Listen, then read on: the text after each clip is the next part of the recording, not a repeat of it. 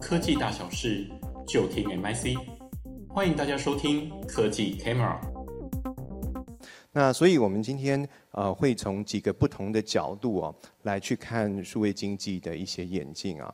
那特别哈，我想我在这个 section 哈，因为他们说社会的议题最难讲哈，所以必须由所长来讲啊。那呃，那么其他同仁他们就负责谈各个行业的一些进展哦。不过说实话，呃，我们在过去这两三年，特别疫情期间，我们发现到产业界的一些变化、创新的元素的产生。各位有没有发现，去年？虽然我们是虚拟的举举行，去年最主要的议题大家都在谈什么？还记得吗？去年在谈元宇宙，对不对？现在大家都已经忘掉了，对吗？啊，那现在大家在谈什么？ChatGPT。那请问明年我们要谈什么？Who knows？啊，大家就发现说这个变化实在太快了，但是这些变化有一个共通的特性，它都发生在哪里？都发生在网络。元宇宙谈的是虚拟的世界的一个形成，ChatGPT 啊发生在这个网络上面。好，我们发现越来越多这些创新的元素，世界的演进的方向，那都慢慢的呈现在这个数位的环境里面。那我想可能不会有人太在乎下一台笔电它的详细的 spec 是什么。但是大家会非常的在乎，那下一个网络的创新产生的这些啊元素形貌会是怎么样？那我们也发现，在未来的世界里面，我们啊目前我们的团队在 study 这个啊前瞻的议题的时候，就发现未来的世界里面有非常非常多的元素都跟虚拟的环境有关啊。我们到底看到怎么样的一个未来的社会啊？首先啊，如果我们从这个最底层的基础建设来看，各位，我们想到基础建设，通常会想到什么？水电、马路、铁路、航空，对不对？都是这些 physical 实体的东西。但是，各位有没有发现，当我们举个最简单的例子，乌俄战争，我们看到很多这一些基础设施被毁坏的时候，其实。乌克兰最重视的是什么事情？它的资讯、它的网络是不是还可以保持畅通？所以各位，这个实体的网络、虚拟的资讯流、数位化的这一些啊这些设施，同样的也变成了是重要的基础设施，而且成为兵家必争之地。这关我们产业什么事？对我们的产业来说，在发生。不要说发生战争、发生国家冲突或者没有冲突的情况下，各位有没有看过非常多的骇客攻击？刚刚这个胡副提到的突发，那么这一些其实都是产业界目前大家都可一方面我们自己要做好防守，对不对？一方面这也是我们可以投入的一些机会的领域。那我们可以看到，整个在未来数位的科技它开始进到人的生活的各个层面，食衣住行、娱乐、医疗、金融的时候呢，我们发现它里面都变成了关键的基础设施，而这些关键基础设施有硬体、有软体、有服务，那么都是在做我们台湾 ICT 产业，不管是软硬体厂商，其实都是长期投入的领域范围。那同时呢，在基础设施的上面，特别是数位基础设施的上面跑的是什么？跑的是数据。那么，所以我们可以看到未来。我们常常提到哈，谁拥有数据，谁拥有发展的机会。所以从资料的格式、数据的格式、数据的可靠、数据的可这个隐私相关的这些议题，其实都会带出很多。待解决的问题，我想对我们业界来说，这些不能解决的问题就是各位的商机。我想这个也是在我们看到在数据上面的一些议题。那同时，我们也看到，因为网络的关系，有越来越多去中心化的这个决策模式开始产生。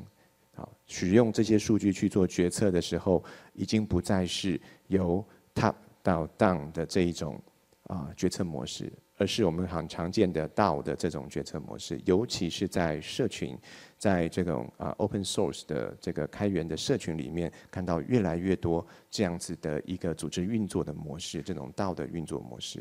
那我们也看见这样子的一个状态，从过去在看到这个 blockchain 带来的这个啊虚拟货币到 NFT，那未来我们看到这方面的创新也是会持续的出现。但这里面还有一个很重要的关键是，那我们个人呢？我们对这些在数位上面，先不要讲数据好了，个人在数位上面的权利，我们刚刚提到啊，什么东西我可以不被使用，而什么时候下我要用我的数据，我要用这些数位的服务，我都能取得。刚刚前面提到的平权或是包容。变成是在未来在数位社会的发展当中非常重要的关键。那各位不要小看这件事情，因为将来你想要推出的服务，你所要运用的这些 data，其实最可能跳出来反对的人是谁？可能是你的客户。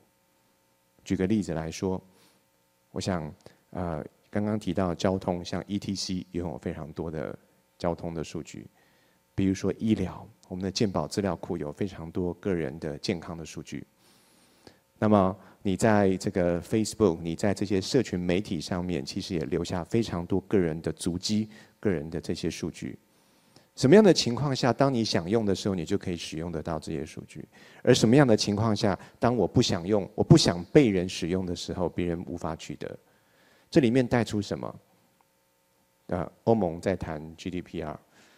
那么更多的时候，我们在谈的是隐私保护。那隐私保护有除了透过法治的条件来去做处理之外，它能不能够透过技术来去提升隐私保护的这个范围跟能力？我想这个都是未来许许多多在产业中我们持续要解决的问题。那现在我们可以看到，个人对于这个数据的权利这个意识也逐渐的在提升。不但如此。我想刚刚提到这么东西多东西在网络上，这么多东西在这个数位的环境中运行的时候，你真的相信它吗？今天 ChatGPT 告诉你说，这个洪春辉即将不担任 MIC 的所长，请问你相信吗？啊，我也不知道啊，我告诉你，我也不知道。但是呢，他有可能经过所有的演算出来，很多人为他资讯的结果得到的就是这个答案。好，我们不要讲这么敏感的事情好了哈。那我没有我没有要辞职的意思，今天不会是我最后一场演讲。好，但是各位想想看，我们举个刚刚提到交通，我们再举交通当例子好了。现在的自驾车，请问大部分在 Level 几？在二左右，对不对？但是呢，请问现在自驾车有没有能力做到 Level 三？Hands off。Hands off，说不要放；eyes off，不要看。请问车子开在路上，大部分的时候其实不会撞到。但其实很多的车都已经具备，它号称叫 Level 二点五、二点六、二点七、二点八、二点九、二点九九，它就是不要叫 Level 三。大家知道为什么吗？因为啊，到了 Level 三之后撞车，请问谁负责？在特定条件之下，撞车是车厂要负责。因为是它的城市，它的设计没有做好，所以车厂要负责。有哪个车厂愿意负这个责？目前听说只有 Benz、Mercedes-Benz，他打算推出 Level 三，通过认证。那其他车厂都不愿意去过那个认证，不是过不了，而是过了之后就要负责。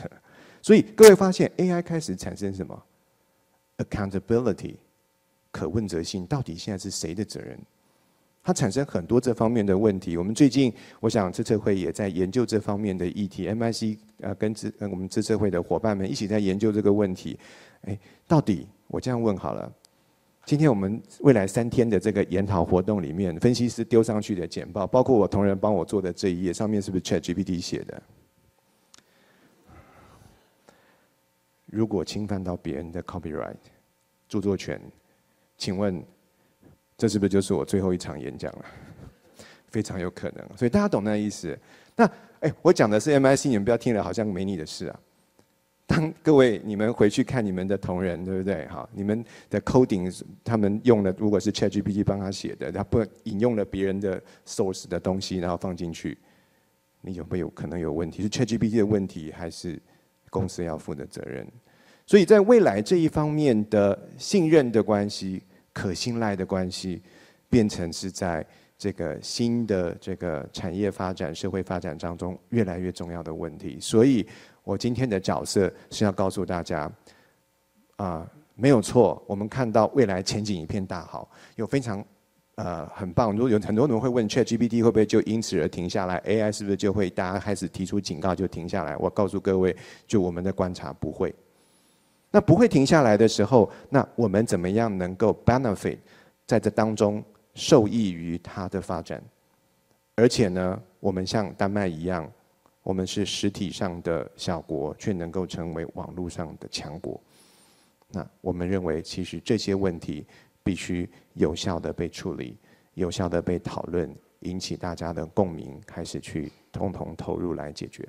所以我们认为，哈，整个社会。啊，或产业或国家数位转型的关键，其实除了啊，在很多的地方我们持续的去加大力推动的力道之外，其实如何在这过程中建立社会、产业、国家中间的数位信任的关系，会是一个重点。那我们看到啊，不管是 Metaverse、AI、ChatGPT、生成式 AI，那么在这快速发展的同时，我们一方面参与他们的发展，一方面，如果我们大家可以共同来超前部署，把这一些可能的议题预先做处理，预先做应应，我们相信对我们产业的发展，对我们啊各个行业各个企业的发展，会带来更大的效益，更大的好处。